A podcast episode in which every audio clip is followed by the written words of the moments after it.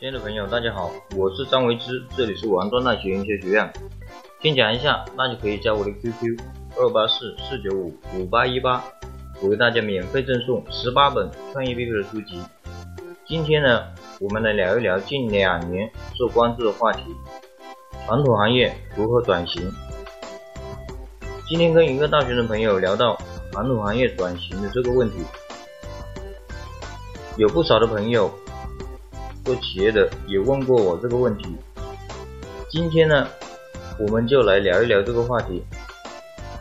首先，我们先了解两个概念，第一个是“加互联网”，第二个是“互联网加”。加互联网呢，是很多企业认为转型，就是把自己的产品和服务放到互联网上去，将互联网。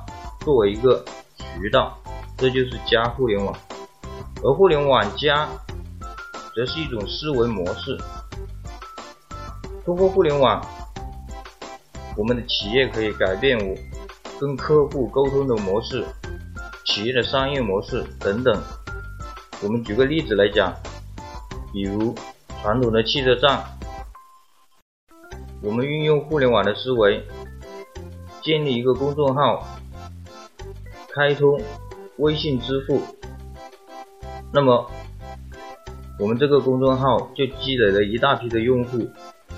同时呢，我们可以向用户提供行李的寄存、周边酒店服务、旅游服务，甚至是土特产的购买等等一些服务。那么，如果是加互联网的方式，就是简单的把购票服务。放到互联网上面就行了。其实这种加互联网的转型的方式是不对的。那我们再来举个例子，健身房同样运用互联网加的思维，运营一个公众号，推送一些关于健身方面、健康养生方面的知识。那么关注你的用户，同时还有其他的很多需求，你同样可以向你的用户提供一些像食疗养生呐、登山呐、骑行呐、旅游啊等等一些服务。